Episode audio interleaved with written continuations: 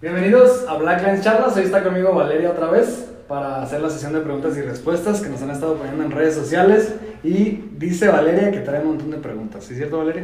Sí, hoy traemos muchas preguntas, muchas dudas que les vamos a contestar ahorita.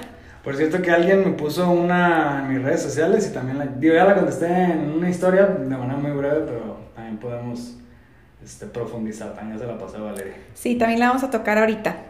Bueno, comenzamos con las preguntas. a ver, chale. La primera pregunta que tenemos es, ¿qué fue lo primero que pensaste e hiciste al salir de la carrera?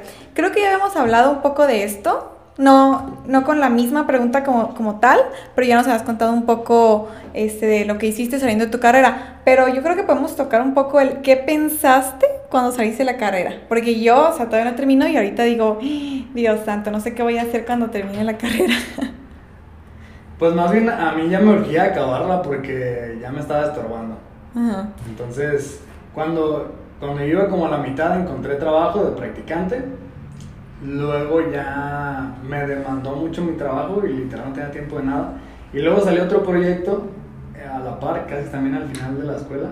Entonces, este, pues estudiaba, luego me iba a trabajar y saliendo de trabajar nos íbamos a hacer ese proyecto que era como alterno y terminábamos en la madrugada y así se repetían mis días. Entonces a mí ya al final me estorbaba la escuela, ya lo que quería era no saber nada de la escuela. si te digo un dato curioso de mi graduación, no fui. Ah, ¿por qué? Ya estaba harto, ya no quería saber nada de la escuela. Lo que quería hacer era salir. No fui a la graduación de la fiesta, no fui a la graduación de... El acto cívico. Del acto cívico, no, no fui. Nada más un día fue como de, no manches, me he recogido mis papeles. Y fui y los recogí, tramité lo que tenía que tramitar, me mi cédula, todo y, y ya.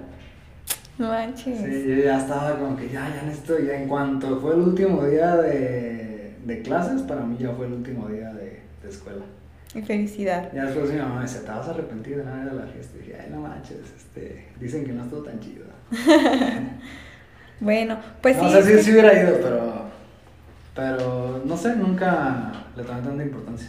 Siento que ya andabas como en otro en otra escena de tu vida, ¿sabes? O sea, es creo que es lo mismo que hemos platicado como muchas veces que por ejemplo los, chavos que piensan, "Ay, qué miedo salir", pues sí, porque nunca han trabajado, porque no tienen experiencia, porque no saben nada y no saben pues a lo que se van a enfrentar, ¿no? Pero te vas a enfrentar algo nuevo. Ajá, que exacto. ya lo había enfrentado, entonces no, no iba no iba a enfrentarme a nada, al contrario, ya era como que quería meterme de lleno. Sí, te ibas a liberar, igual un poquito.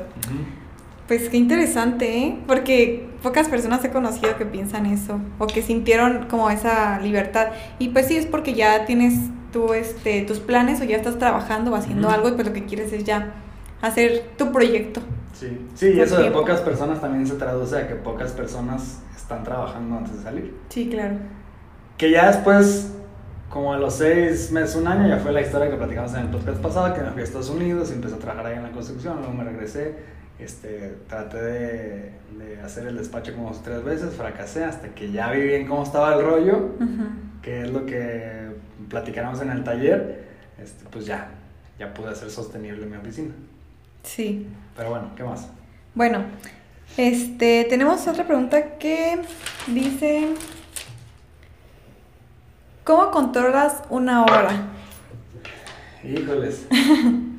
pues a veces también me lo pregunto eso. Sí. Eh, para controlar una obra creo que tiene mucho que ver la personalidad de las personas, qué tan administradas son, ¿no? Que es lo que platicábamos cuando tú estás aquí, que tú no sabes nada de obra y que de repente estabas perdido en cosas del proyecto arquitectónico pero empezaste a darte cuenta que eras buena eh, administrando. Entonces te empiezas a dar cuenta que en la arquitectura hay un montón de cosas y a lo mejor hasta, hasta un administrador es bueno trabajar en una constructora, por ejemplo. Pero pues sí son, son muchísimas variables. Digo, también para esto eh, lo que yo les recomiendo es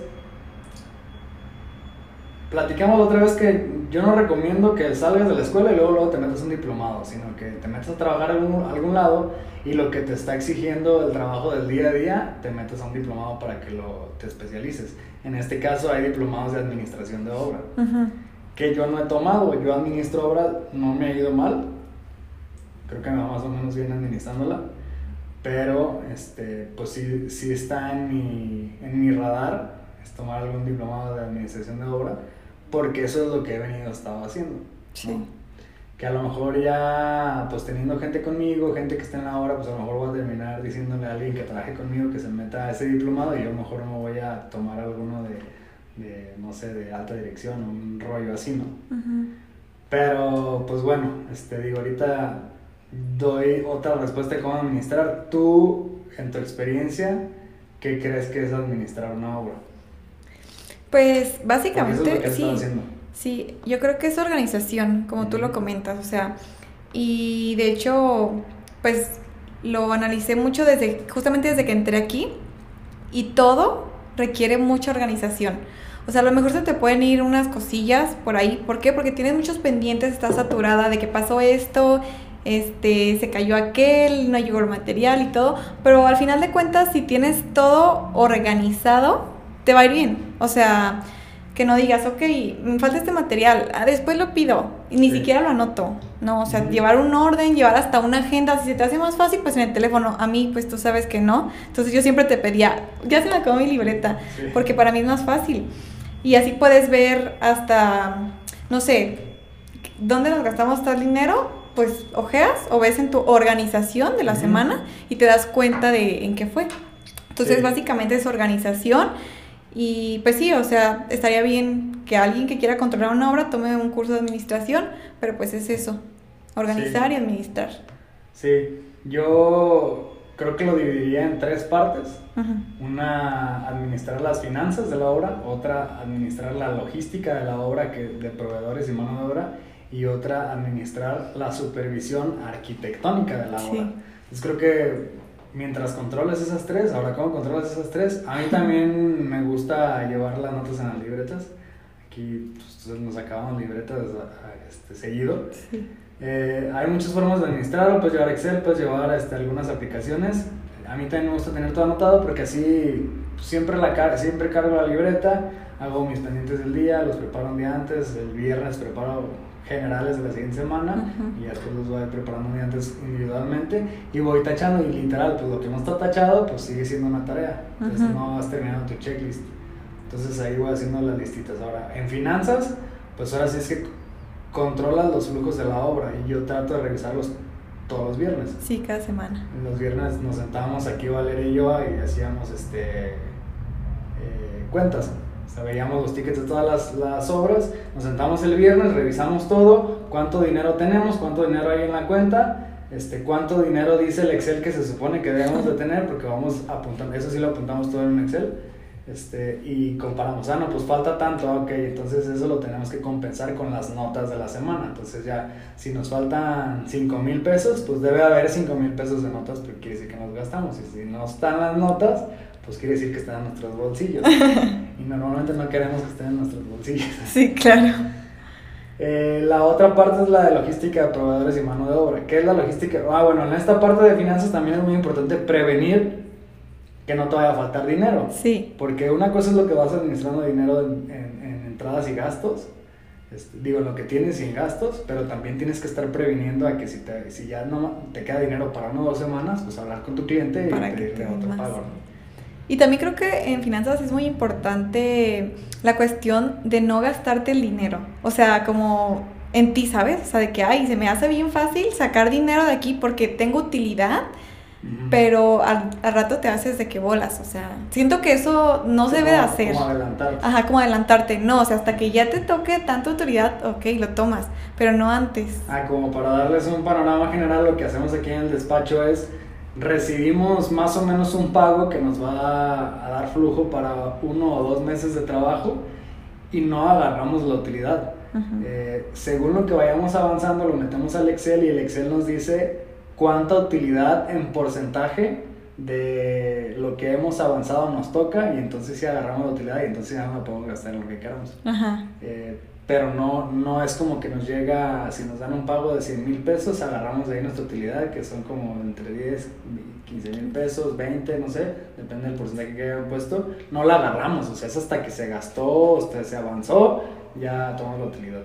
Y pues no te revuelves y no te quedan los números raspados al, final. Sí. no es difícil terminar al final.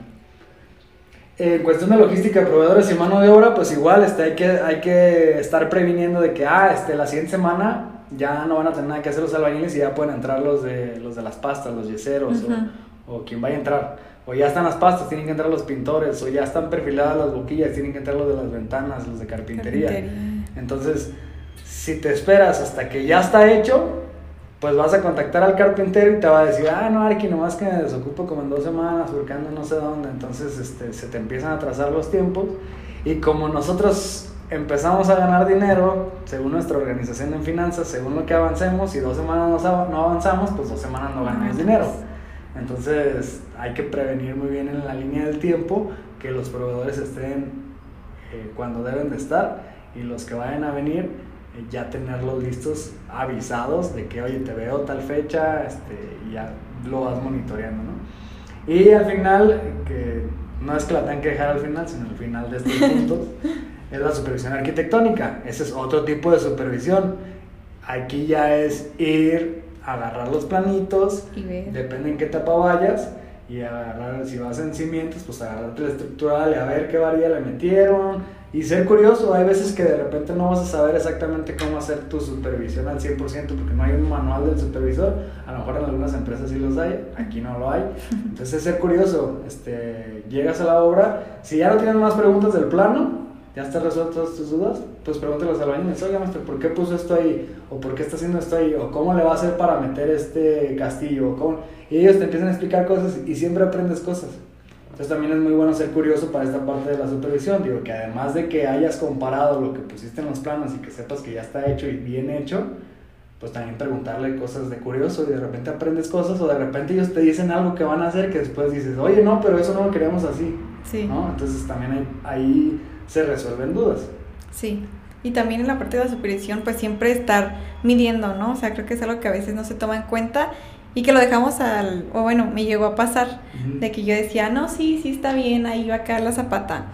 Pero ya midiéndola, pues le faltaban, quieras o no, algo. Y, que no cabe la cama. Sí, de, porque 5 centímetros son 5 centímetros, entonces es muy importante también eso. Siempre llevar tu flex para andar midiendo todo.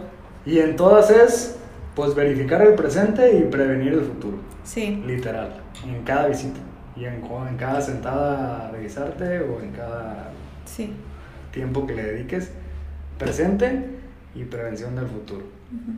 Y no dejar nada, se va a arreglar. O sea, si tienes buena memoria, pues qué bueno, qué padre. todo lo que surja al momento. Apuntarlo, apuntarlo. Y así también, pues si no, si no lo vas haciendo, queda como tú dices, sin tache. Y ok, ya se acabó el día, bueno, lo escribo en el siguiente día, porque se tiene que hacer. Sí. Súper. Y así, así se controla una obra.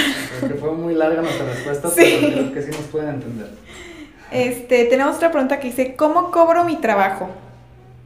Ah, pues para eso sí pueden ir al taller. Sí, para eso pueden ir al taller que pronto se va a hacer el 14 de mayo, de hecho, ya casi. Sí, o sea, prácticamente el taller está dedicado a cómo vender y cobrar los proyectos. Este, pero bueno, hay varias formas de cobrar los proyectos. Una es por medio de los aranceles del Colegio de Arquitectura, que son fórmulas medio extrañas que al final la verdad es que nadie es como que las hace. Es como decir, pues para qué hago una operación en la libreta si tengo una calculadora, ¿no? Sí. Pues metes los datos en Excel y metes los datos del proyecto y ya te arroja un precio que debes de dar por el proyecto.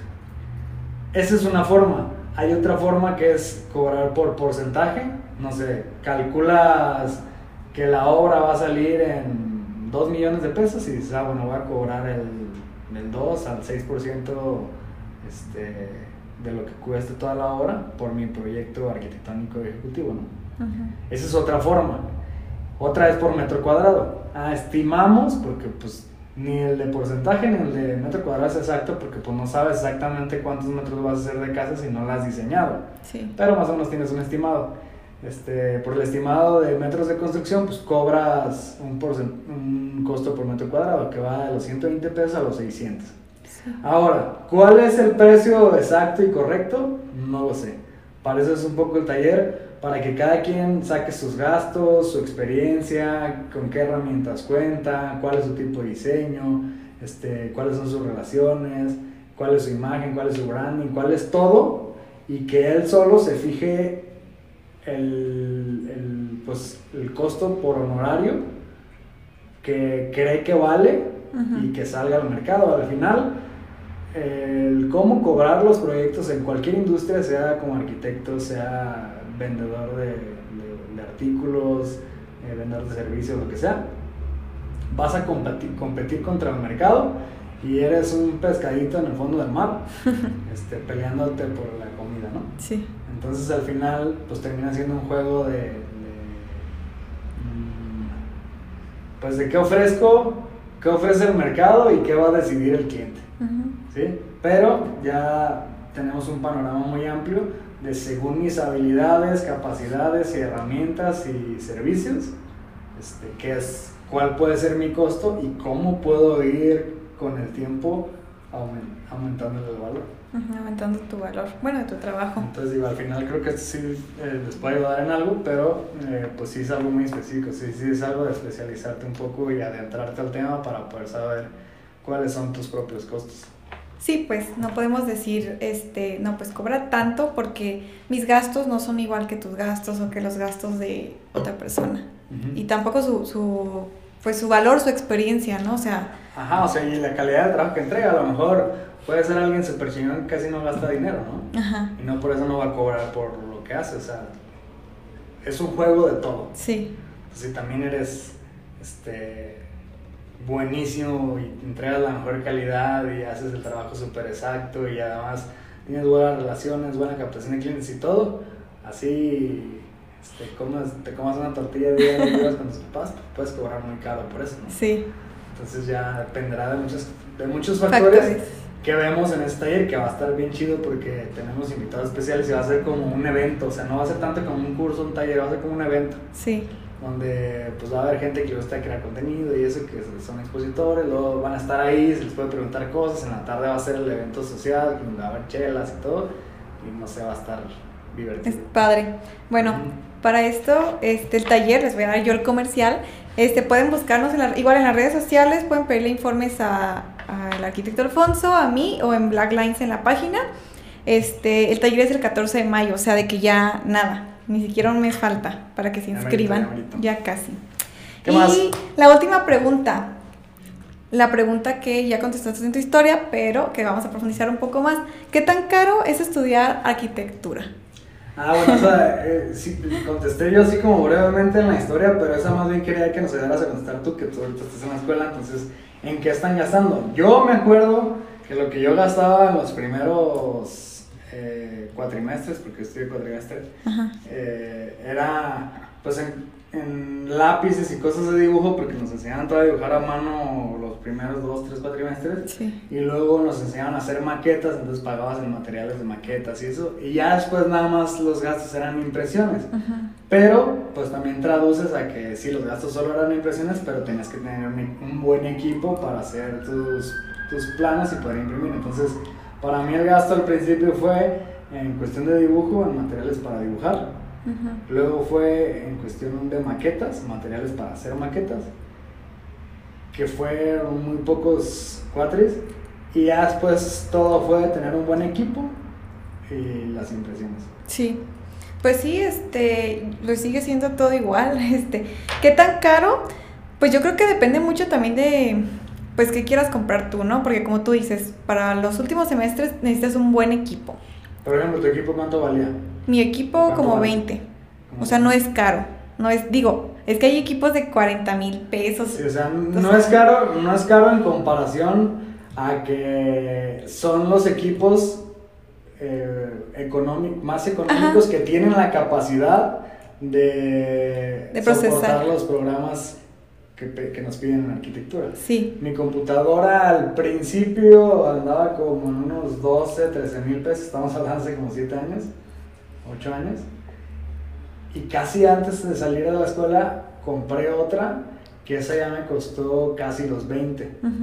Ahorita Valeria que está estudiando, la que tiene, cuesta los 20. Y, es como de las más básicas. yo creo que sí está complicado hoy conseguir una un poco más barata este, que soporte los programas. Eso, es importante. No es que digamos que 20 mil pesos es mucho o es poco, sino que es, es la cantidad como mínima que soporte los programas de arquitectura en la computadora, ¿cierto? A lo mejor pueden conseguir algo más barato, pero más bien sería como de escritorio. Sí, porque yo al principio tenía una laptop pues normal, entonces me imagino que quien hizo esta pregunta no está estudiando, entonces si quieres estudiar arquitectura definitivamente no puedes tener una computadora como la que pueden tener en otras carreras. ¿Por qué? Porque los programas son muy pesados. Entonces lo que le pasó a mi computadora es que se quemó y tuve que sí o sí comprar otra computadora. O sea, y por eso agarré esa que era de las más baratas. Yo la compré hace como tres años o dos. Era de las más baratas en ese tiempo. Y por ejemplo, cuando vas a imprimir planos, ¿cuánto te gastas de las tareas? Mm, en la pandemia estuvo todo súper cool porque no gastábamos absolutamente nada. No entregaban nada impreso. No, no entregaban nada impreso. Ahorita en impresiones, pues no sé, a veces cuando son entregas finales te gastas hasta 500 pesos en las impresiones de láminas grandes. Pero pues sí, son alrededor de 200 a 500 pesos porque ya son proyectos ejecutivos. Como tú decías, en los primeros semestres sí se gasta, pero más en cuestiones de lápices, este, plantillas, papeles. Sí, son gastos como de 500 a, 1000 pesos, más o menos, pero es un gasto que te dura, ¿qué te gusta? ¿Unos 3, 4 meses? Lo de las... No, los lápices toda la carrera, yo todavía los tengo. Ay, ni te los acabas. No, es que nada más son dos semestres lo que se ve. Y yo creo que va a seguir siendo así, porque muchos dicen, no, es que ya quiten eso, ya ni se usa, pero sí es importante. O sea, sí es importante saberlo hacer y pensarlo para poderlo hacer en digital, entonces va a seguir siendo así. Eh, ya los que son muy fresas, pues tienen sus pantallas en donde ahí pueden dibujar. Ándale, sus, eh, sus iPads. También eso sirve, digo, al final, si todo se va a traducir en pasarlo a digital, si hay formas como esa, sí. para quien tiene su iPad en donde ya tiene su lápiz y ahí dibujas como, como si dibujaras a lápiz o acuarela, pues también está súper chido. Y a lo mejor ellos sí ya no ocupan hacerlo manual porque esa es como la forma manual de hacerlo, ¿no? No al sé. Final también es algo manual. Yo he dibujado ahí y se dibuja chido. Sí, pero depende de los profesores. Porque, ah, digo. Al final, eso es, un, eso es un sistema que ya dependerá de cada profesor. Pero, pero si lo dices para. Funciona igual. Para tu vida laboral. Ajá. Este, yo sí creo que es importante aterrizar siempre primero al lápiz. ¿Por qué? Porque pues, te, equivocas rápido, dibujas acá, empiezas a hacer tus trazos o algo y como que a lo mejor ordenas tu mente y ya empiezas a pasarlo en digital, esa es mi forma de trabajar. Y yo sí podría hacerlo en, en la tablet, dibujar y todo y, pasarlo. Sí, sí, ya en cuestión de tareas, pues ahora sí que ya depende de si te dejen entregarlo así o no. Sí, pero lo importante es que te enseñen las técnicas manuales, así las dibujes en una en un iPad, en un iPad o los dibujes en un papel. Sí. O sea, que sí sepas las técnicas manuales. Sí, que sí sepas cómo cómo se usan. Y este, ¿qué tan caro? Pues es que sí es más caro estudiar arquitectura que estudiar, no sé, por ejemplo, psicología o turismo, mercadotecnia, por los materiales, porque simplemente el material de una maqueta, pues es un material que no es barato. Bueno, también depende, ¿no? De, lo que quieras comprar, es que eso vamos, o sea, eh, puedes comprar lápices baratos, lápices intermedio y lápices carísimos, que tampoco yo no le veo la necesidad a invertir el dineral en esas cosas porque son cosas que no vuelves a usar. Lo que sí es muy importante y que te va a servir para toda tu carrera como arquitecto es una buena computadora. Sí, ahora, para quienes no tienen mucho dinero y ya les asustó la computadora, yo creo que obviamente es una desventaja, pero a, a la vez yo lo veo como si yo no tuviera para comprar una computadora, ¿qué es lo que me pasó con la segunda computadora que compré? La primera computadora, pues, tuve el privilegio que me la compraron en, mi casa, mis papás. Pero la siguiente la compré yo, porque mi papá no le veía el valor que yo le veía comprar una nueva. Era como que, eh, pero ya tienes una. Pues sí, pero esa no me sirve porque necesito un programa que no sé qué. No, no, no, pero ya tienes una. Entonces yo me compré la otra computadora, lo que hice, la agarré a pagos y en lo que estaba pagando mi computadora, pues buscaba hacer trabajillos a gente de que, oye, les ayudo a hacer un render, les ayudo a hacer un plano y páganme lo que me paguen, lo único que necesito es sacar por la mensualidad de la... De Dibujarle. Y pues también te haces más vivo para... Para trabajar. Ajá. Entonces, pues puede ser que fue algo negativo porque pues, no tenía y buscaste la forma, pero a la vez fue positivo porque aprendes manera de, de, maneras de vender tu trabajo y sacarle provecho al equipo porque al final tienes que lograr que lo que compres sea una inversión, no sea un gasto. Sí. Que eso es lo que hacen los despachos de arquitectura. Sí. No por nada tienen cuatro o cinco equipos. si los tuvieran porque es un gasto no los compraron. Pero como saben que es una inversión, pues se invierte en la computadora, pero se sabe que si la estás trabajando te va a sacar Te va a el dar. trabajo suficiente para estarla pagando y para comprar otra. Sí. Sí, y al final de cuentas, bueno, ahorita actualmente existen muchas muchas maneras de estudiar arquitectura. O sea, hay, hay muchísimas, pero muchísimas becas que si eres un estudiante regular y que realmente te gusta lo que estás estudiando, o sea, no se te va a complicar mucho pasar con buenas calificaciones porque le vas a echar ganas, porque te gusta.